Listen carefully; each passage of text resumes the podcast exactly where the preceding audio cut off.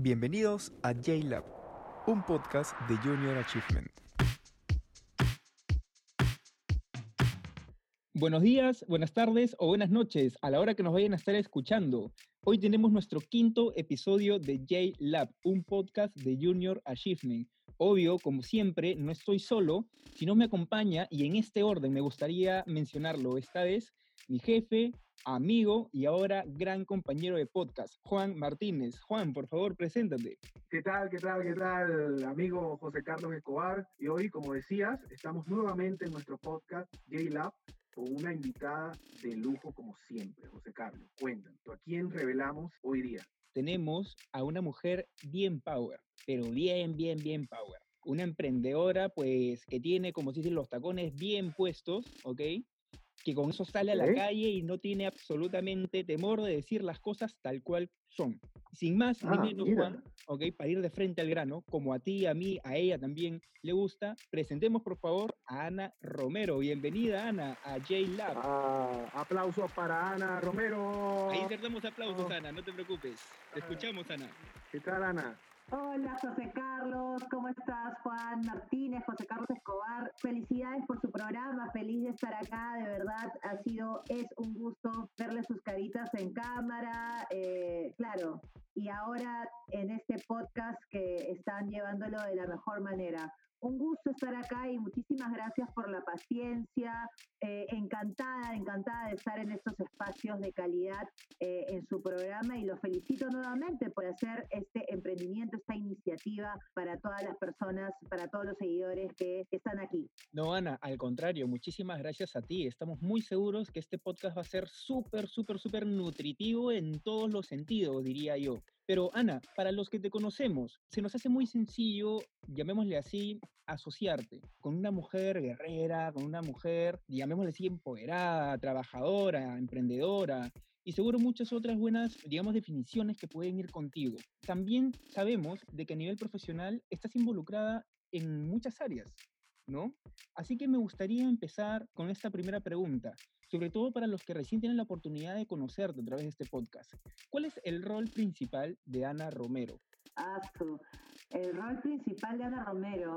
A ver, mi rol principal en general aunque suene cliché y suene floro, es ser yo misma. Antes de ser gerente o antes de ser CEO, líder eh, en organizaciones con fines de lucro, sin fines de lucro o todas las cosas que hago, eh, hoy a mis 33 años yo tengo claro de que mi principal rol eh, es mi propósito y parte de mi propósito es ser yo misma independientemente de dónde esté. Si es que estoy en lugares súper caros, igual mantener la misma esencia en eh, algún eh, guarique de cualquier otro país, ¿no? En mis tiempos de mochilera, cuando yo he sido mochilera, viajando por el mundo, ¿no? Entonces, eso es muy importante porque a, a partir de ese rol como persona, es como tú comienzas a aplicar tu esencia en todas las cosas que hagas. Y eso es muy bonito porque eso te, da ubicaína, eso te da coherencia, eso te da humanidad, eso te da imperfección. Eh, y, eso te da sabiduría para poder entender que no siempre vas a ser perfecto o perfecta en todas las cosas que hagas. De hecho, como profesional, en todas las cosas que me he metido, la he fregado no una, mil veces. Y sin embargo, parto al propósito de lo que estaba hablando hace un momento, te da la serenidad de que eh, hiciste lo mejor que pudiste y que te puedes levantar de nuevo y puedes seguir adelante. Yo creo que cuando tienes claro tu propósito, eh, las puertas se abren. Quizás tarden algunas puertas, pero tarde o temprano se van a abrir. Y las puertas que no se abren es porque simplemente no eran para ti. Yo cuántas veces he tocado mil puertas. Algunas se han abierto, muchas se han abierto y algunas otras nunca se han abierto. Y hoy en día doy gracias que nunca se hayan abierto porque me he dado cuenta que quizás no estaba yo preparada o esas personas no estaban preparadas para mí. Y te lo digo sin rencor, ni resentimiento, ni, ay, ¿por qué no me abrieron? No, eh, la vida no funciona así. Tus tiempos, tus momentos, no necesariamente están alineados con los momentos o los tiempos de otras personas. Y cuando eso sucede, encuentras propósito, encuentras alineación, encuentras tu camino y se aclara para seguir adelante a pesar de todo con perseverancia, humildad, buena actitud, constancia y trabajo. Acá no hay recetas mágicas. Aquí hay trabajo y perseverancia, no cuando tú quieres hacerlo, de vez en cuando no. Aquí todos los días las cosas las tienes que hacer para generar realmente resultados. Si no, qué fácil es querer un six-pack en el abdomen sin hacer ejercicio. Es igualito con tu mente, igualito con tu espíritu. Y creo que lo hemos comprendido con esta explicación. Entiendo que tú lo manejas muy bien, de hecho, ¿no? Y entender de que las personas deben tener ese poder sobre ellos mismos. Pero realmente, ¿por qué debemos nosotros empoderar a nuestros trabajadores desde la óptica de Ana Romero? Nosotros no empoderamos a nadie, facilitamos el empoderamiento a las personas. Y las personas son las que deciden coger las herramientas, saber autoempoderarse y hacerlo realidad, eh, dependerá de cada uno. Está bueno hacer la aclaración de facilitar el empoderamiento versus empoderar a la gente. Porque cuando uno dice yo empodero a la gente, entonces se podría entender de que yo tengo el poder superior máximo, que tú no eres nadie hasta que yo te toco con mi varita mágica y te doy mi poder o te traslado mi poder. Y eso es falso. El empoderamiento es muy personal, es, es una decisión personal que cada uno decide tomar sí o no. Eh, nosotros desde mi empresa, desde Coaching Power, ahora online, nosotros trabajamos con muchas empresas que nos piden justamente eso, facilitar el empoderamiento corporativo de la gente. Antes, en el viejo paradigma, nosotros trabajábamos con las personas ante esta nueva crisis lamentable, hay muchas empresas que no solamente nos llaman para seguir capacitando a sus colaboradores eh, en línea, online, sino que eh, debido a esta pandemia, repito, nos están dando trabajo para poder acompañar a las personas desvinculadas ¿no? Eh, ya que la empresa evidentemente tiene recortes económicos debido a la pandemia, ¿no? Entonces tenemos de los dos lados, tenemos personas que siguen en la empresa y tenemos personas que han tenido que dejar la empresa. Y si bien es cierto, nosotros podríamos estar alegres porque tenemos, entre comillas, más trabajo, de todas maneras tomamos este tema con mucha sensibilidad y con mucha empatía y humildad para poder realmente hacernos cargo de esta nueva responsabilidad que tenemos con la gente. El empoderamiento corporativo tiene su propósito y el propósito son las personas. Las personas somos las que hacemos la empresa, no al revés. Es literal, importantísimo, literalmente importante que realmente las empresas no se preocupen, se ocupen de la gente que está liderando hoy en día sus empresas. ¿Por qué? Porque ahora esta crisis, chicos, no solamente nos ha golpeado de manera económica, nos ha golpeado de manera social, emocional y mental negar esto o subestimar esto es, es un suicidio empresarial. Las personas que estamos trabajando desde casa a través del teletrabajo son personas que en general también tienen sus propios mundos, tienen sus propios problemas, no solamente del trabajo, sino también personales. Hay divorcios en plena pandemia, hay miles de cosas, hay violencia, hay miles de cosas que no necesariamente porque no lo publiquen en Facebook no quiere decir que no exista. Por ende, es necesario poder tener este tipo de sesiones para acompañar a la persona, pero no solamente acompañarla desde te doy conocimiento, porque acá hay un tema muy importante, chicos. Las empresas tienen que entender que está bien darle conocimiento al colaborador. De hecho, nosotros lo hacemos. Nosotros no solamente acompañamos en motivación, nosotros damos clases, no solamente conmigo, ojo, tenemos más de 20 coaches Power a nivel mundial que están dentro de este gran sueño de Coaching Power Online que enseñamos transformación digital, finanzas corporativas, life balance, negociación, elevator pitch, presentaciones efectivas con cámara, ya, perfecto, todo lindo. Siempre nos ocupamos en que la empresa entienda que tiene que haber un límite no podemos saturar a los colaboradores que están del otro lado, porque imagínate, no es tan fácil como que, ay, está en casa, sí tiene tiempo, ay, pero por favor, ¿por qué es sábado y no me contesta, pero solamente son cinco minutos, pero ¿por qué no ve el correo? Disculpa, no, no funciona de esa manera. Las empresas tienen que entender también que hay límites y los límites tienen que ser, no necesariamente son negativos, hay límites sanos como, por ejemplo, no hacer una videollamada invasiva a las, no sé, a las 8 de la noche un sábado a tu colaborador para que te conteste. Quién sabe, ese colaborador o colaborador está en el baño o está, no sé, está con su familia o está en un momento íntimo y tú, pum, videollamada y le preguntaste. No, más allá, eh, yo creo que es momento de eh, realmente tener empatía, negociación, comunicación, no solamente de la empresa con los colaboradores, sino también de los colaboradores con la empresa. Entonces aquí no se trata de decir empresa mala, colaborador bueno. Ah, ah, por ahí no vamos.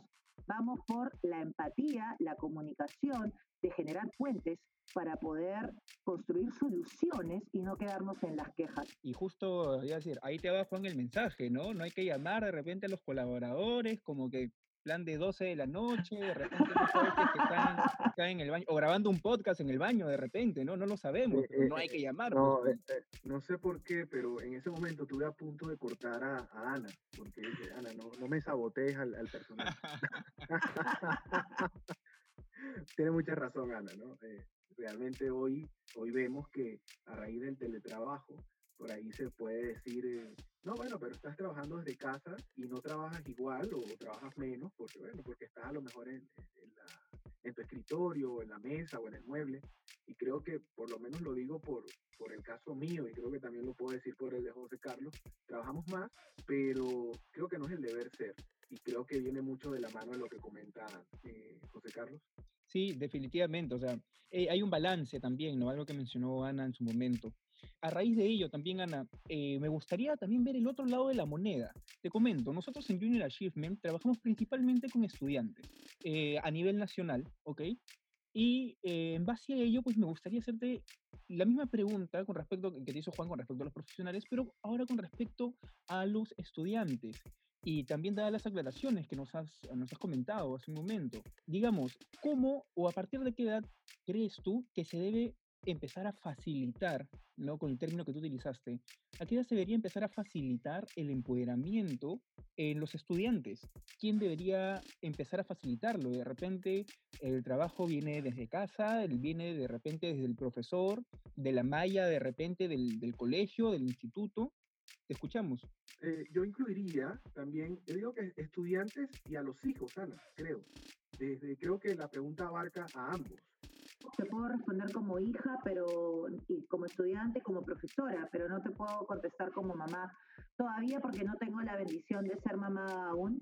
Sin embargo, cuando lo sea, pues espero ser eh, siquiera la mitad de buena que fueron mis padres conmigo. Candidatos te van a sobrar, te van a sobrar candidatos a partir de Cuando seas mamá, Ana, regresas aquí de nuevo al podcast para poder responder esa pregunta, definitivamente también, para complementar a la respuesta que vas a dar ahorita.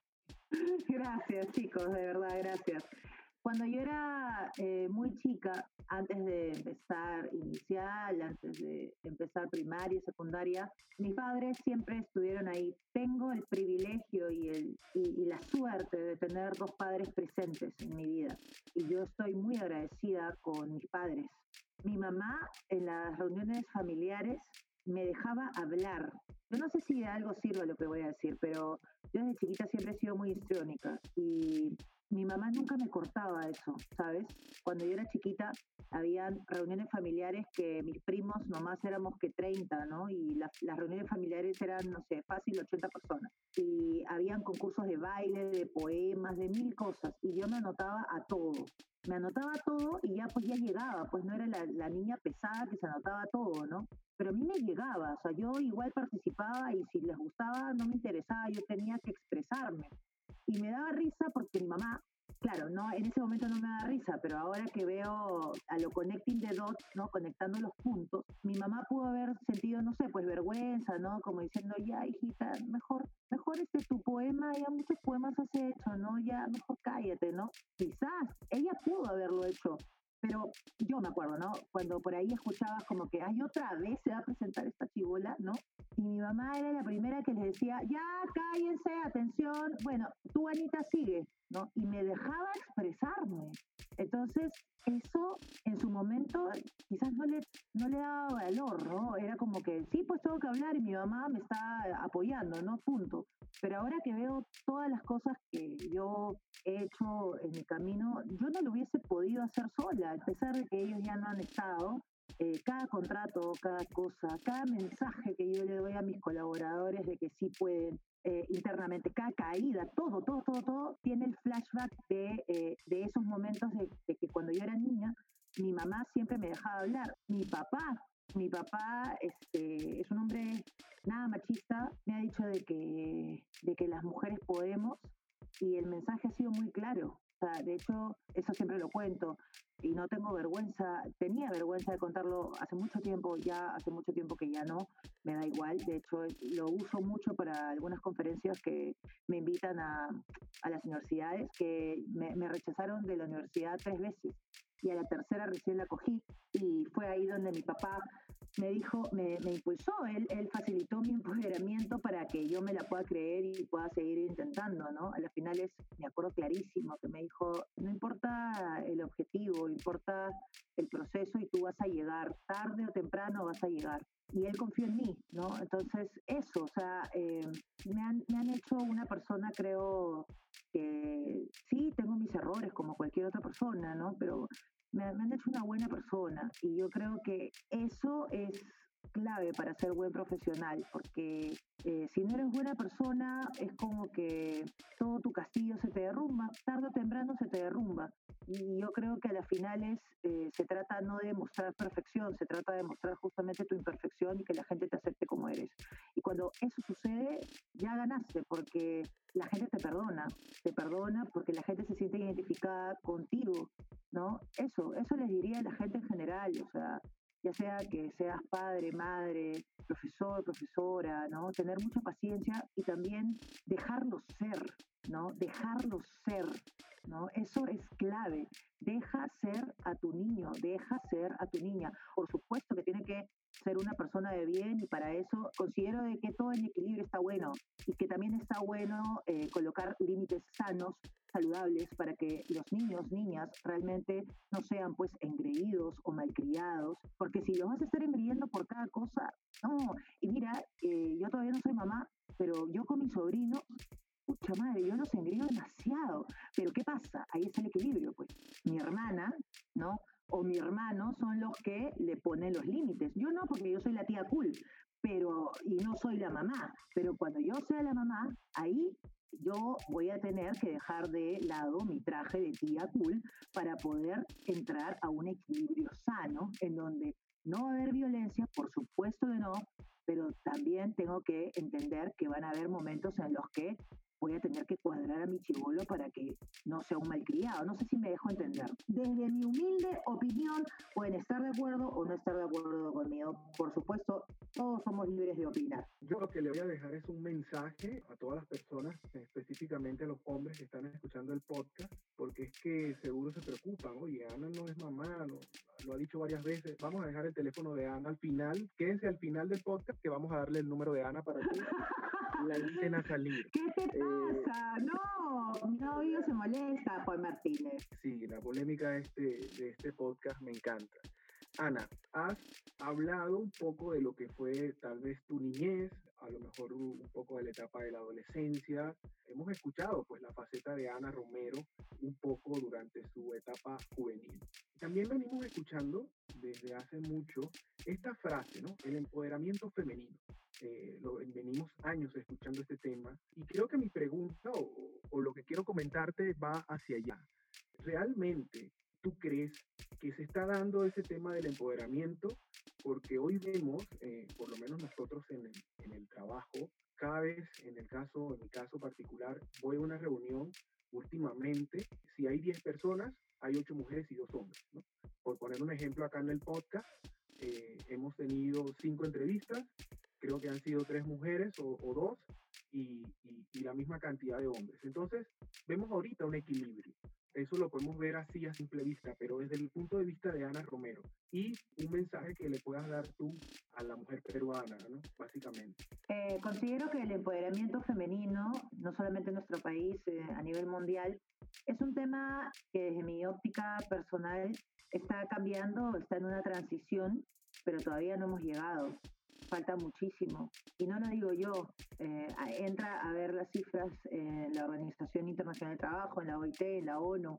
Eh, yo siempre digo, yo prefiero llamar equidad que igualdad, porque si yo digo igualdad, hay mucho malentendido, porque independientemente de nuestras diferencias, eh, tenemos que tener los mismos derechos, las mismas oportunidades y los mismos deberes en equidad. Sobre tu pregunta, sí, hay un cambio, hay una transición. Eh, sin embargo, en esa transición de, eh, para llegar a la equidad también hay mucha distorsión. Y lo digo sin tabú y sin miedo, porque cuando yo comencé a hablar de esto hace, muchos años, desde hace cinco años, hubieron personas que lo malentendían y no realmente no entendían el foco del mensaje. Es no distorsionar los conceptos. ¿A qué me refiero con distorsión? Con mensajes de el mundo solamente es de las mujeres.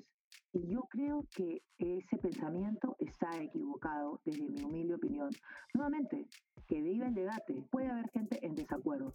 Yo considero que si hablamos de equidad, hablamos de que mujeres y hombres estemos en la misma eh, sintonía de equilibrio y de respeto mutuo.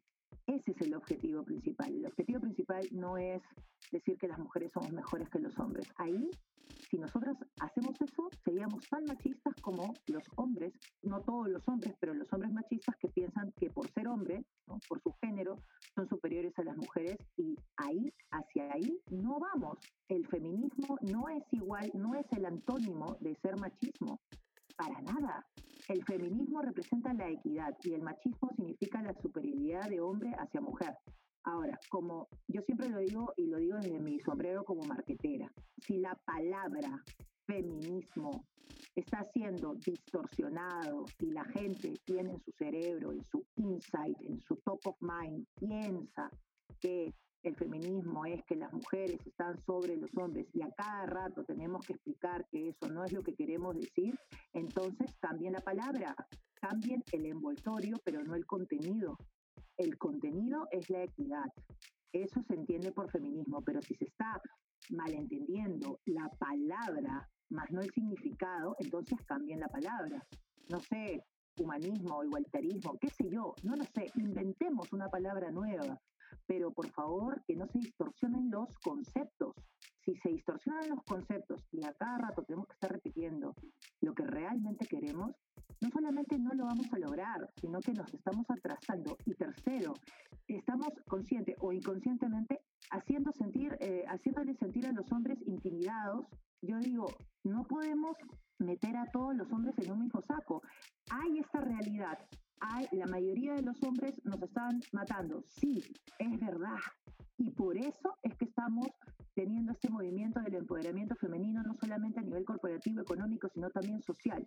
Por supuesto que sí, a todas las mujeres, ya sea que trabajen en una oficina o trabajen desde casa, que es el mismo trabajo o peor que trabajar en una oficina. Creo que ahora todas las mujeres que antes decían, ay no, que tú solamente eres ama de casa, ahora creo que esas mujeres también están no solamente valorando más el trabajo en casa, sino que están realmente haciéndome a culpa de cuando le decían a su amiga que solamente, entre comillas, era ama de casa, la están viviendo y si no le has pedido perdón, pide perdón, porque literalmente trabajar en casa es una chambaza, es un trabajazo. Bueno, independientemente de eso, no es que yo no me dé cuenta, me doy cuenta y por eso estamos dentro de esta visibilidad del empoderamiento femenino para lograr la equidad. Sin embargo, dentro de este proceso, para lograr ese objetivo, chicos, lo que yo digo desde mi humilde perspectiva y opinión es que no podemos meter a todos los hombres en un mismo saco, porque si hacemos eso, los hombres buenos los hombres feministas, los hombres que nos ayudan a nosotras, a las mujeres feministas, a lograr este cambio en equidad, se asustan, se intimidan, se confunden, dicen, oye, ¿para qué te ayudo si estás diciendo que todos los hombres somos así? Y no todos los hombres son así. Yo, a mí me gustaría, si es que tengo un niño, hombre, varón, ¿no? De aquí a algunos años, eh, con mi pareja, oye, mi hijito no nazca pensando que el mundo es de las mujeres. Eso está mal. Y para terminar, aquí tampoco se trata de decir esto. El empoderamiento femenino eh, es de las mujeres y por ser mujer tengo el derecho de trabajar en tal lugar. Falso. Ya si estamos hablando de mujeres en la empresa, ¿estoy de acuerdo con la cuota de género? Por supuesto que estoy de acuerdo porque no hay todavía igualdad ni siquiera de salarios, ni siquiera de mujeres realmente representativas y poderosas dentro de un directorio. Por eso es que yo sí estoy de acuerdo con la cuota de género. Sin embargo, sin embargo, tiene que estar bien representada con mujeres que estén a la altura. ¿Qué quiero decir con esto? Quiero decir que las mujeres que estén dentro de ese directorio, independientemente de qué colegio han ido, universidad, de qué nivel socioeconómico vengan, no me interesa, estén ahí por meritocracia. Evidentemente, hay empresas machistas y si esa persona tenía todos los requisitos para estar en ese puesto y la rechazaron y ella era la mejor, por supuesto, yo te apoyo, hermana.